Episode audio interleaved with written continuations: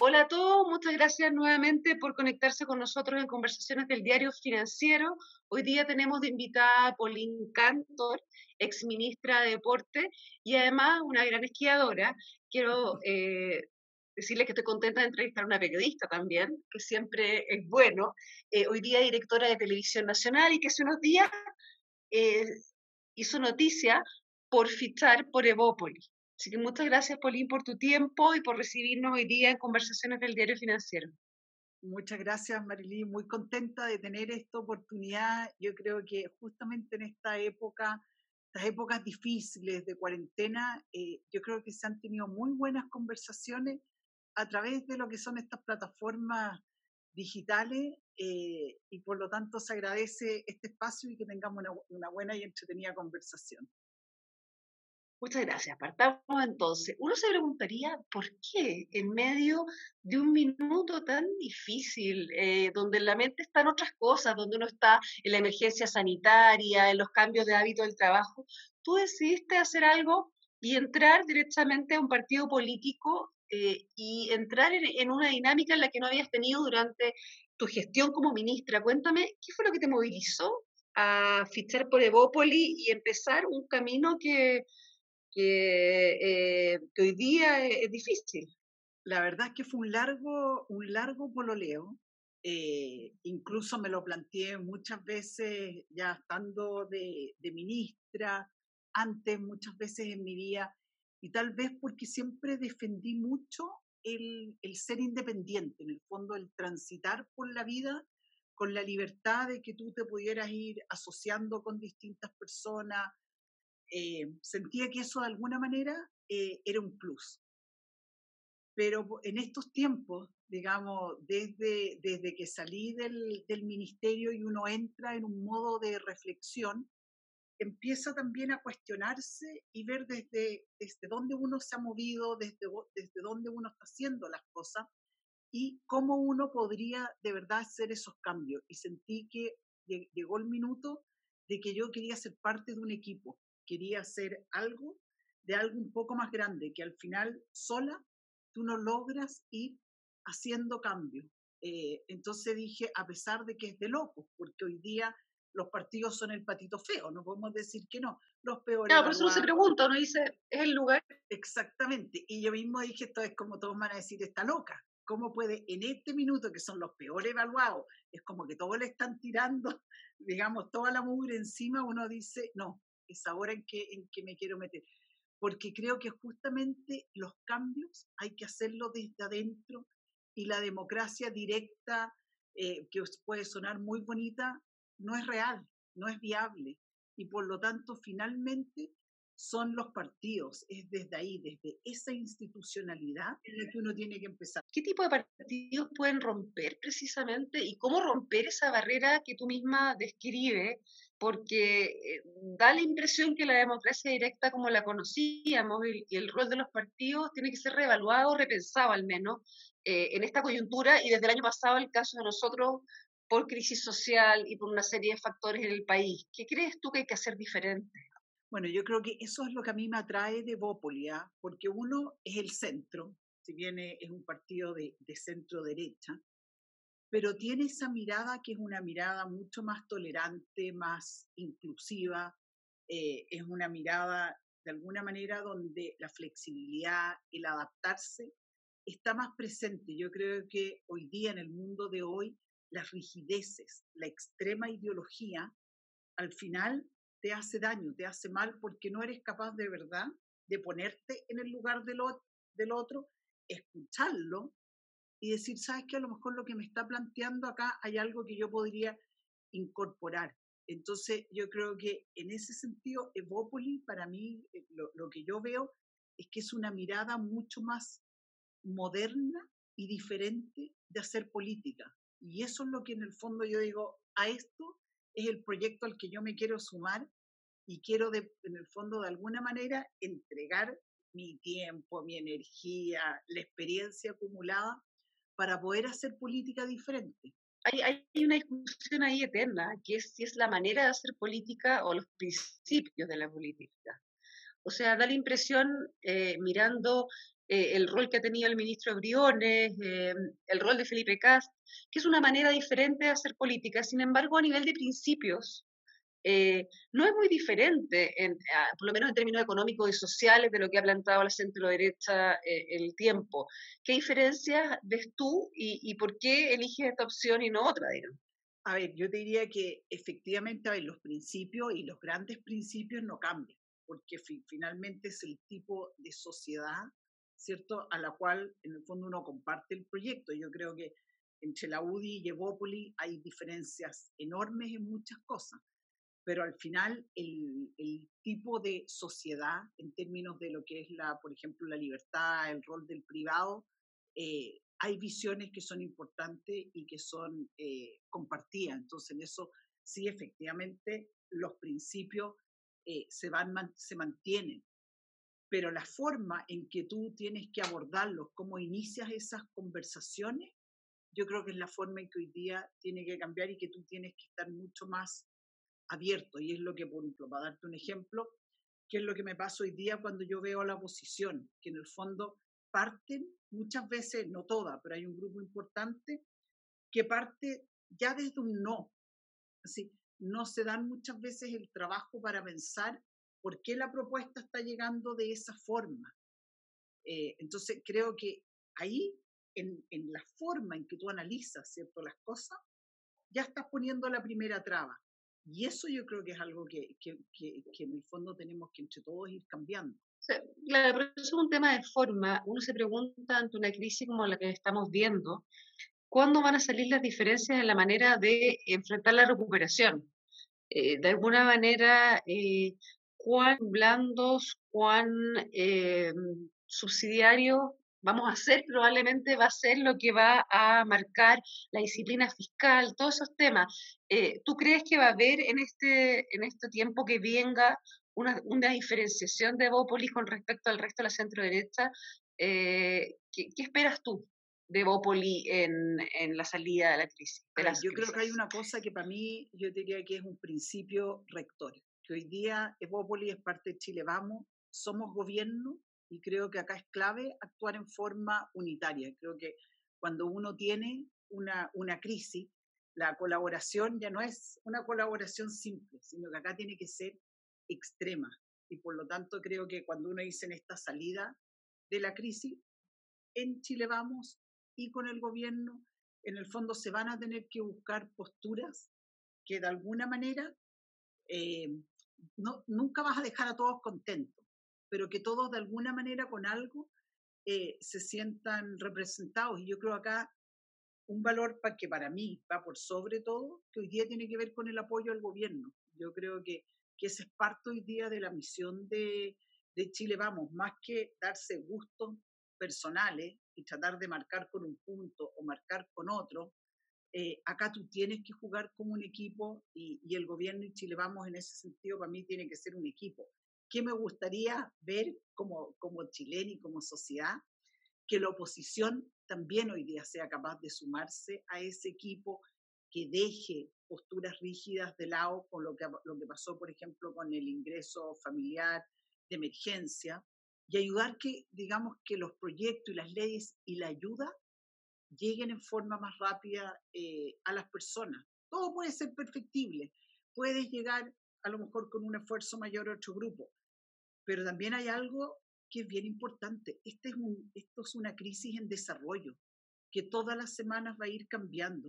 Entonces no es como llegar y decir ahora pongo toda la plata sobre la mesa, entregamos todos los beneficios y qué vamos a hacer en un mes cuando a lo mejor vamos a tener la economía eh, mucho más mucho más desempleo. Ahora, Paulín, una cosa que, que claro, eh, quizás durante la crisis sanitaria podríamos ver unidad, eh, por lo menos en la centro derecha, y como dices tú, idealmente que se sumen sectores moderados y, y colaborativos de la oposición. Sin embargo, tenemos un tema latente que nosotros la crisis sanitaria no lo interceptó, que es eh, el, tema constitucional. Y ahí, dentro del mismo partido en el que tú fichas, hay diferentes posturas. ¿Qué estás evaluando tú y cuál va a ser tu decisión y tu, y tu campaña en, en, tiempos de cambio constitucional, que no sabemos si van a ser, digamos, octubre. Hoy día, mira, la verdad es que yo he pasado por varias etapas. Primero, partí bien fuerte con el apruebo, eh, sosteniendo que, que efectivamente eh, era importante, digamos, que, que, a lo mejor iba, esto iba a generar, digamos, eh, una paz social en términos de una reconciliación de todos los sectores para decir... Esa era tu postura en octubre, en octubre cuando se... En octubre, en noviembre cuando se... Después, a medida que siguen transcurriendo los hechos y la violencia no para y vemos que aumenta y vemos que al final es la violencia por la violencia la que se va tomando la agenda, dije, la verdad es que estoy por el rechazo, porque creo que hoy día el contexto y las condiciones eh, no están. Y si tú me preguntas, ahora efectivamente en Evópolis hay un grupo por el rechazo, otro grupo por el apruebo, cosa que a mí me gusta, eh, creo que es bueno también que se dé eso, porque, porque acá esto no es un tema de blanco y negro, tiene mucho que ver también cómo uno eh, evalúa el, el, momento político en, en, el que estamos. Y yo hoy día, si tú me preguntas de verdad, estoy en este momento en modo de reflexión. Eh, ¿Y por qué? Porque siento que todavía estamos en la mitad de una pandemia, no hemos ni siquiera llegado a su punto más pic con, toda su, con, todas sus consecuencias. Y creo que hoy día hablarle, si tú piensas en los 5 millones de chilenos hoy día que están en cuarentena, hablarle respecto de, un cambio constitucional, cuando hoy día la gente está preocupada de subsistir, tiene miedo, está, no sabe si se va a enfermar o no, no sabe si va a tener plata para traer a su casa para poder comprar, digamos, eh, la comida para el día siguiente. Entonces, siento que también los temas que están sobre la gente tienen que estar en sintonía con lo que está pasando en el país. Eh, entonces, en dos meses más, no sé en lo que vamos a estar.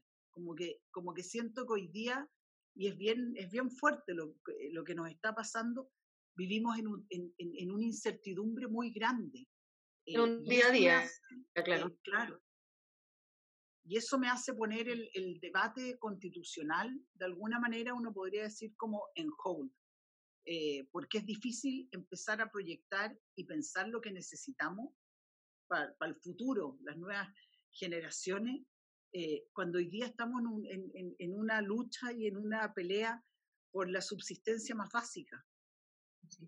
Ahora que tú mencionas que estamos en el fondo en esta cosa del día a día, tú también tienes este tiempo el sombrero de directora de televisión nacional y eso es duro, te lo digo desde los medios, porque eh, todo el modelo de negocios, todo el sistema de avisaje está súper cuestionado. Cuéntanos un poquito cómo ha sido esa travesía, tú eres periodista, pero, pero en el fondo no había estado en un directorio así, me imagino. ¿Cómo ha sido ese camino en televisión nacional y cómo ves tú el impacto de esta crisis en, en el modelo y en el desarrollo de, de, la televisión pública en Chile? Mira, a ver, lo primero es decirte que, que, que, es un enorme desafío, es una enorme responsabilidad que uno carga eh, sobre los hombros también creo que ha sido, he tenido un muy buen recibimiento de parte de todo el directorio. Eh, y es un directorio hoy día formado también por grandes profesionales eh, de ambos lados. Entonces hay una riqueza en el, en el directorio eh, que yo creo que le, le, le, le, hace muy bien, digamos, eh, a TVN. se discute en forma seria y yo creo que en eso han sido muchos los, los aprendizajes eh, en esto, digamos que ni siquiera un mes que, que estoy ahí eh, en el directorio, pero también mirando hoy día con mucha preocupación. Hablábamos, ¿cierto?, de la, de la incertidumbre, como dices tú, del, del, día a día. Y acá hay un contexto que ha cambiado respecto del mundo de las comunicaciones que es enorme. Si hoy día incluso hay más publicidad que se va a los medios digitales de lo que, lo que se va, lo que se iba, digamos, tradicionalmente a todo lo que es la, la televisión. ¿Y cómo, se inserta, ¿Y cómo se inserta ahí una televisión que eh, hasta hace poco era obligada a auto, autofinanciarse con alguna ayuda reciente? ¿Cuál es el modelo que tú ves? Estamos hablando con Pauline Cantor, ex ministra, directora de Televisión Nacional y nuevo fichaje de Bópoli. Cuéntanos eh, en este contexto nuevo, que, que, así como dices tú, con una publicidad digital eh, mucho más fuerte, ¿qué rol le ves tú y cómo le ves salida al financiamiento de la televisión pública? A ver, yo te diría que una, hoy día yo creo que hay que jugar con las cartas que uno tiene. Así yo creo que hoy día tampoco es el momento para ir a golpear la puerta y, decirle, digamos, que sea el Estado el que tiene que, financiar la televisión pública. Creo que eso hoy día está lejos para mí de la, de la ecuación. Yo creo que acá eh, lo primero es transitar hacia la generación de buen contenido público, en el fondo ir separándote y desmarcándote de lo que son, digamos, los otros canales. Yo creo que en Chile es un hecho y en ninguna parte del mundo da para que tú tengas cuatro pantallas que sean básicamente todas iguales. Una teleserie de una forma, de otra, pero, pero hoy día el mundo ya no da para que sean cuatro porque la oferta es on demand, es en los aparatos, en los celulares. ¿Y tú crees que eso tiene que pasar por un, perdón, por un cambio de programación a nivel general o más bien eliminar ciertas ciertas áreas de competencia como teleserie o prensa o qué es lo que lo que tú piensas que a dónde se podría diferenciar yo creo que a ver yo creo que hoy día en, en cómo tú vas también entregando esos contenidos yo creo que prensa no y prensa, y prensa siempre va a ser una parte eh, importante de, de, cualquier canal probablemente tienes que ir buscando cómo te vas diferenciando también de los de los otros eh, pero tú tienes espacios como, el, como los matinales o como el matinal, donde efectivamente estás muchas horas conectado, porque son más de cinco horas, ¿cierto?, que estás al aire. Y yo creo que ahí hay espacios donde tú tienes que poder eh, innovar y que se vayan transformando, ¿cierto?, en contenidos que son más públicos, que probablemente una otra televisión, digamos, otra televisión más comercial no lo va a tomar. Pero acá viene el tema de, de la sustentabilidad económica, es decir, cómo logras tú ir, ir peleando por los recursos cuando hoy día todo se mide en rating. Y ahí es donde yo creo que estamos en un momento probablemente también de cambio, porque si tú también empiezas a analizar qué le está pasando al empresariado, qué está pasando al interior de las empresas, hoy día también están buscando una forma de aportar, una forma de ser un actor más social, y eso tiene que ver con apoyar causas, tiene que ver con, con, apoyar ciertos proyectos, ciertos sueños. Entonces yo creo que es una forma de vincularse con el sector privado también distinta, no solo en base al punto, al rating, sino que también al final en tu, tu, en tu oferta de contenido que te hace distinto al del lado. ¿Y qué harías tú, por ejemplo, si tuvieras hoy día una varita mágica y pudieras cambiar el contenido? ¿Qué cosas crees tú que que se podrían el, impulsar desde una televisión pública, que hagan que el fondo, como dices tú, valga la pena el, todo el, el, esfuerzo y la maquinaria detrás.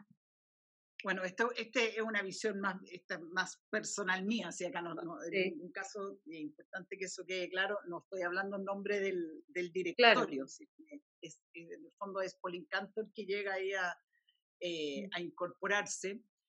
Eh, siento que, que, digamos, ese espacio de la mañana es un espacio, digamos, muy, muy valioso en términos de ver cómo uno empieza y que yo creo que de alguna forma ya hay ciertos, ciertos cambios, eh, cómo uno hoy día empatiza más con las personas. Yo creo que hoy día hay una necesidad de contención, de que alguien te ayude a interpretar tus miedos, eh, los tips que necesita la televisión, sobre todo en estas etapas, es sumamente eh, importante como, la, como el que te acompaña. Hay mucha gente eh, sola. O sea, el matinal para ti sería un elemento, el matinal este largo, considerado que es un acompañamiento de toda la mañana, para ti sería un elemento que se podría trabajar como a nivel de televisión pública. Sí, yo creo que es un elemento totalmente diferenciador y donde tú puedes ir marcando esa, esa diferencia? ¿Con alcalde o sin alcalde? Que esa es la gran ah. pregunta y la gran polémica. para mí el, no es que uno diga con o sin, eh, sino que yo creo que acá el alcalde tiene que estar en la medida en que vaya a resolver y dar a conocer algo que, esté, que sea importante en, en su comuna. Lo que yo creo que no le hace bien a la televisión, por lo menos a esa hora, es la polémica. Yo creo que acá hemos tenido, sobre todo en otros canales, para no nombrar uno u otro, al final han vivido, y me he dedicado harto a ver matinales, eh, de la polémica. En el fondo tú ves que lo que buscan es tener dos posiciones y vamos generando ese conflicto, vamos poniendo uno contra el otro, eh, lo mismo, digamos, con dos diputados. Eh, para mí, me entender, parecen más que fueran programas como Tolerancia Cero de su momento, vayamos debatiendo sobre política, que a mí me puede entretener mucho desde, lo personal, pero creo que hoy día no es lo que de verdad le está aportando eh, a las personas que de verdad necesitan apoyo mucho más profundo en términos de la violencia intrafamiliar, eh, los temas que están viviendo ahí, claro, sentirse interpretado. Entonces, eh, creo que cualquier autoridad es clave que esté presente, pero en la medida en que vaya a transmitir, ¿cierto?, un mensaje de utilidad pública, como por ejemplo cuando va un ministro y hace la bajada y explica en qué consiste, por ejemplo, bono COVID. Eh, entonces lo explica, que lo explique bien, que le puedan hacer todas las preguntas, y creo que los alcaldes deberían estar en, esa misma lógica, pero no ir a armar, yo creo que está, esto es como, es como un ring de box hoy día. Vemos algunos matinales eh, que efectivamente se pegan palos por un lado, se pegan palos para el otro, y hoy día hay mucho más que entregar que eso. Creo que no es lo que nos hace bien hoy día. Ahora a mí me gustaría llevarte un tema con el que estuviste relacionada mucho tiempo, que es el deporte. Eh, entre todas las eh, dificultades sociales que hay, uno se imagina que los deportistas, sobre todo los deportistas de élite, lo tienen que estar pasando muy mal, porque en el fondo tienen dificultad para hacer su entrenamiento, las competencias, todo suspendido.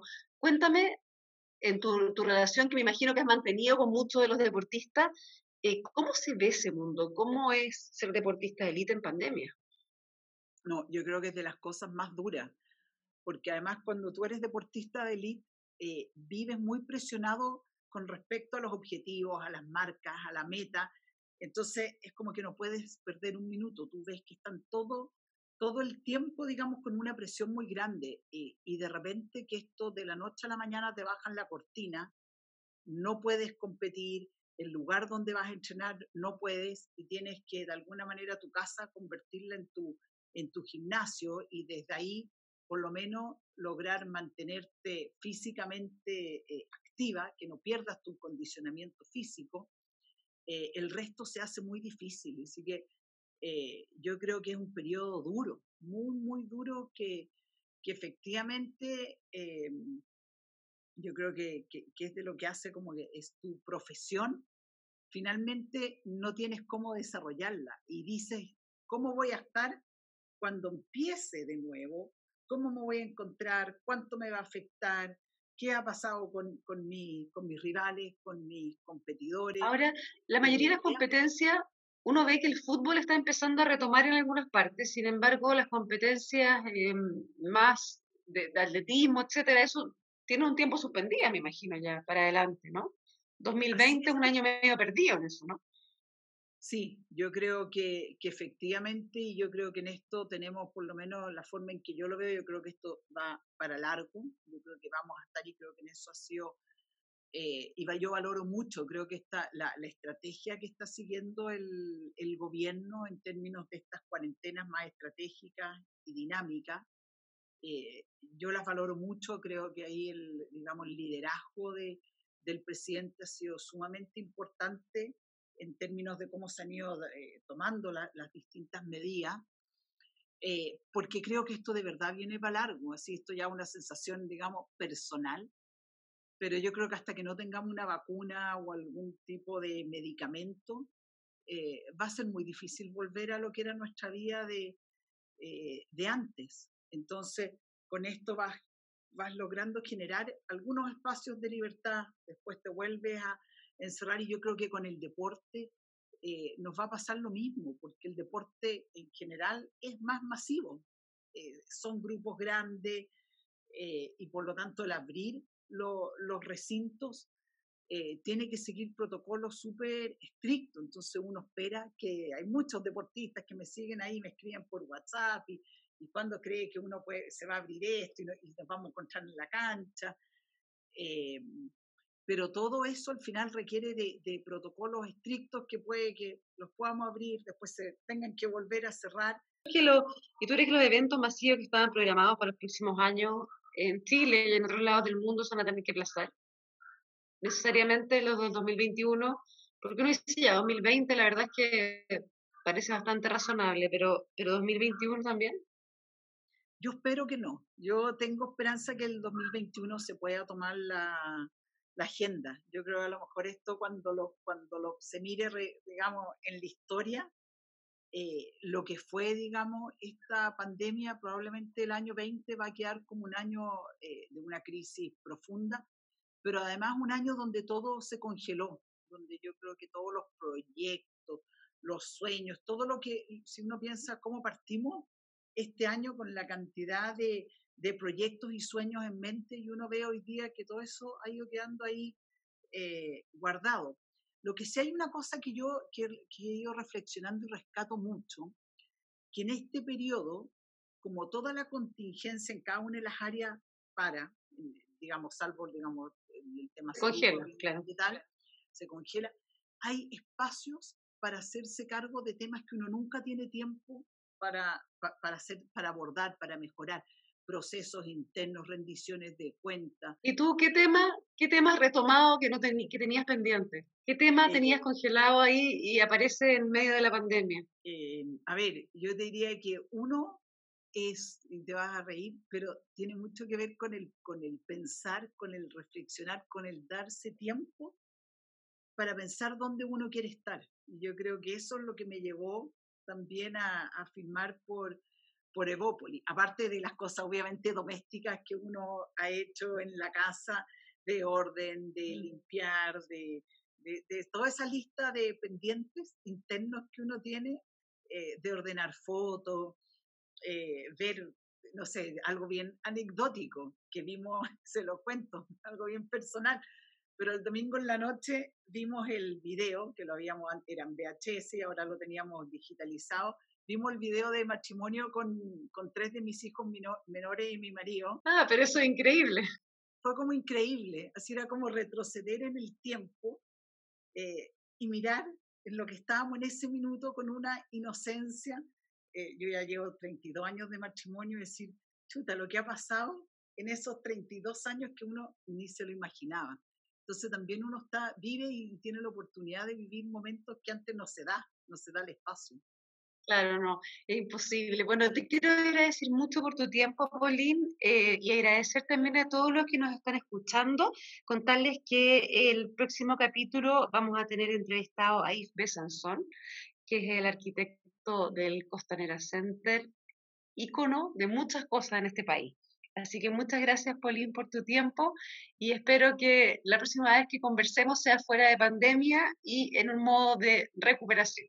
Así es, esperemos que esto vaya pasando rápido eh, y que efectivamente vayamos aplanando la, la, curva. Pero también armarse paciencia. Yo creo que cuando uno logra dimensionar tal vez que estas cosas vienen para más largo, eh, la ansiedad la empezamos a bajar, pero también empatizando con los miles de chilenos hoy día que efectivamente el, el tema de, de cómo me voy a mantener eh, tiene a mucha gente sin dormir.